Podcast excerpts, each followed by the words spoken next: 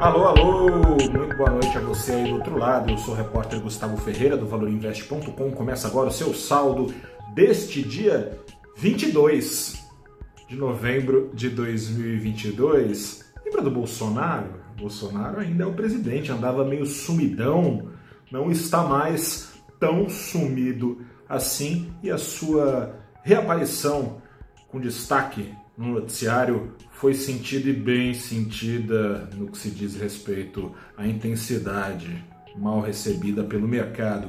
Investidores já andavam pé ante pé desde o começo do dia, seguem as dúvidas sobre a PEC de transição. A aversão ao risco que era observada, refletidas no câmbio, na bolsa, era coisa pouca, apagava um pouquinho da alta da bolsa de ontem, apagava um pouquinho da queda do dólar de ontem, coisa e tal. Vamos esperar para ver. Essa cautela aí virou fuga, virou busca por proteção nas horas finais do pregão, quando Bolsonaro reapareceu por obra do futuro ex-presidente, portanto, bolsa bem para baixo, dólar bem para cima. Isso quando chegou às mesas de operação a notícia que o, de que o partido do ainda presidente, o PL, pediu a anulação de votos, de parte dos votos, no Tribunal Superior Eleitoral. A Ordem dos Advogados do Brasil, a OAB, a T, o TCU, Tribunal de Contas da União, as Forças Armadas. Essas três instituições me parecem imagino que para você também, respeitáveis. Todas elas procuraram e não encontraram indícios de fraudes nas urnas eletrônicas. Mas, para o presidente Bolsonaro, quem está com a razão é o Instituto Voto Legal. Instituto Voto Legal.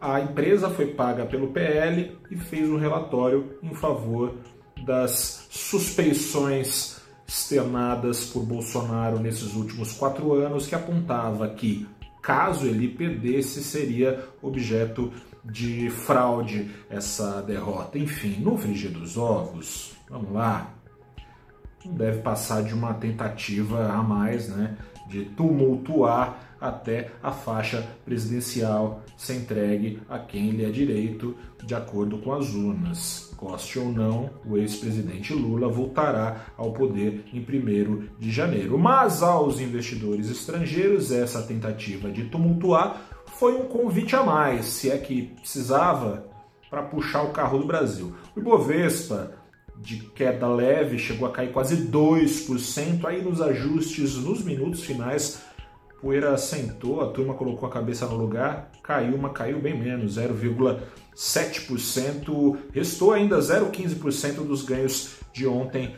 no principal índice da bolsa. O dólar, por sua vez, fecha mais cedo, a bolsa está fechando às 18 horas, dólar às 5, aí apagou mesmo que era queda ontem, uma alta hoje de, de 1,24% aos R$ 5,38. Indo ao que realmente interessa, as contrapropostas de tucanos à PEC de transição se somaram a resistências petistas.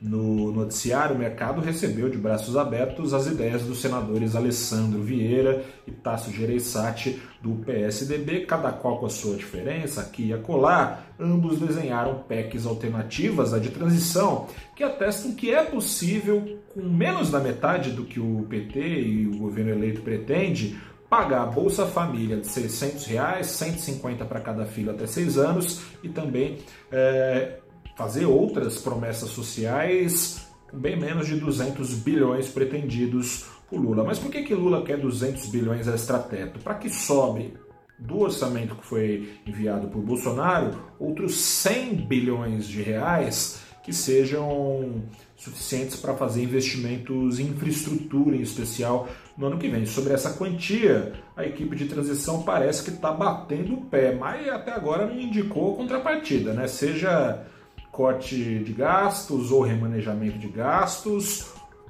seria melhor recebido pelo mercado, ou então aumentar a carga de impostos, aí não seria tão bem recebido assim, mas enfim, dinheiro não dá em árvore se nada disso for apresentado, mais dívida terá de ser feita pelo Brasil até o dia 30, quando se pretende votar a PEC, portanto, volatilidade deve se manter ao sabor dos rumores, além do tamanho da fatura para 2023.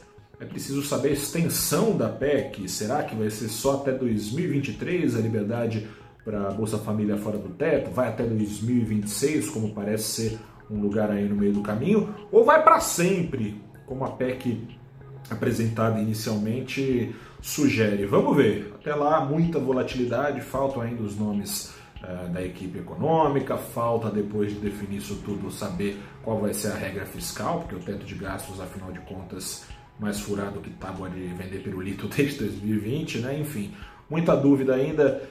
Que os próximos dias tragam essas dúvidas mais práticas e não outras como essas trazidas de volta por aqueles que não foram.